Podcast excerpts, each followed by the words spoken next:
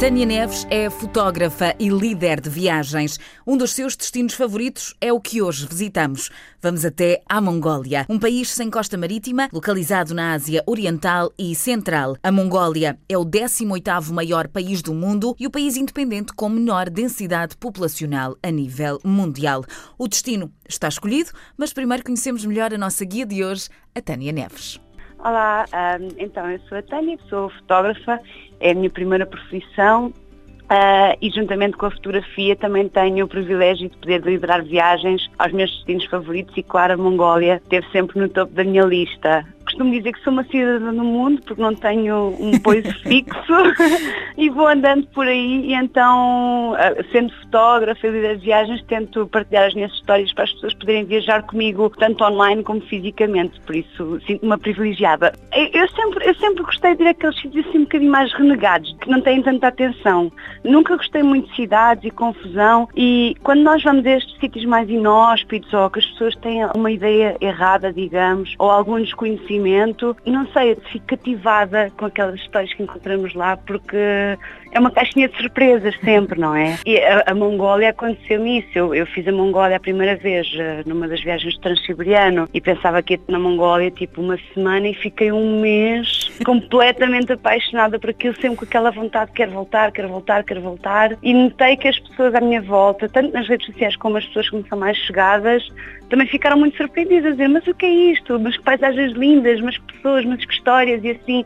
Então foi crescendo a partir daí. Eu consegui convencer uns amigos meus a, a, meter, a tirar-nos de cabeça num projeto assim um bocado louco e a filmarmos aquilo que, na minha opinião, a Mongólia tem de melhor, que é a história incrível da relação que eles têm com os animais e como um animal consegue ser uh, a base toda a vida de uma família. Nós começamos com um dos temas mais icónicos da Mongólia, que são os caçadores com águias. Bem, ano passado metemos assim numa aventura de loucos, fui eu e os meus dois colegas numa viagem de cinco dias de carro até encontrarmos esta família Fantástico. no meio do nada. Grande parte da população ainda vive como nómada, apesar de ser uma realidade tentada a mudar com, com, com alguma rapidez, mas ainda se encontram bastantes famílias tradicionais, nómadas, que são mesmo nómadas, então eles vivem vão mudando de, de, localização de estação para estação e acaba por ser um bocadinho difícil de os encontrar às vezes. E esta, esta, este documentário foi, para nós, que estávamos a trabalhar no documentário, foi uma aventura pff, completamente surreal. Nós próprios ficamos tipo, uau! Bem, a Mongólia é uma vastidão uh, onde é, é, difícil encontrar pessoas, não é? Quando estamos uhum. fora de, de, dos centros urbanos, como a capital e assim, Uh, nós conseguimos viajar na Mongólia durante horas a fio sem ver uma pessoa. É a parte mais fascinante, é porque eu costumo dizer que nós viajamos para a Mongólia, é viajarmos para o planeta Terra, porque nós esquecemos como é que é este mundo onde nós habitamos. Não, não ligamos às estrelas, às montanhas, aos rios, e lá, por haver um tanto de nada, puxa-nos de volta ao nosso lugar. Isto é o teu planeta, isto é onde tu vives, olha para as coisas como elas são. Eu costumo usar expressões um bocado idiotas como a Mongólia é um tanto de nada ou tem o maior céu do mundo.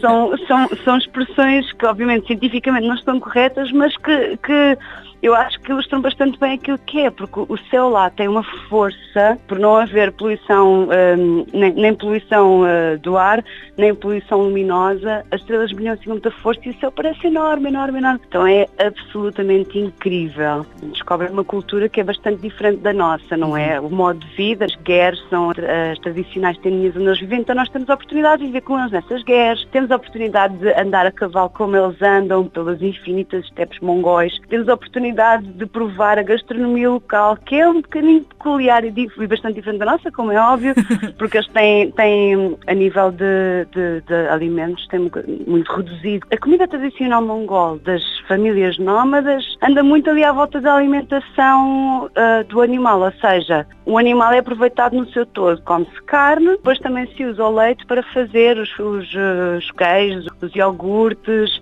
uma das coisas que eu admiro muito dos mongóis é que eles, a partir de uma matéria-prima, que é o leite, o leite de um animal, imagina que seja um leite de cabra ou assim, eles conseguem fazer eh, pai, queijos com oito texturas diferentes, eh, salgados, doces, secos. E é incrível porque a matéria-prima é só uma. E eles conseguem aquela variedade toda e para nós é assim um bocado um abre-olhos, uma expressão tipo, uau, não é? Com tão pouco eles fazem tanta coisa. Uh, inclusive é aguardente, eles fazem aguardente a partir do leite, que é muito peculiar. A região correspondente à Mongólia atual foi ocupada por diversas tribos nómadas, segundo relatos chineses que remontam a séculos antes de Cristo. Ainda hoje, grande parte da população é nómada e como a Mongólia tem tanto para descobrir, amanhã regressamos à conversa com a Tânia Neves para descobrir mais. E entretanto, para acompanhar o trabalho da Tânia, é só passar pela página oficial Traveling with Tânia no Facebook. Voltamos amanhã.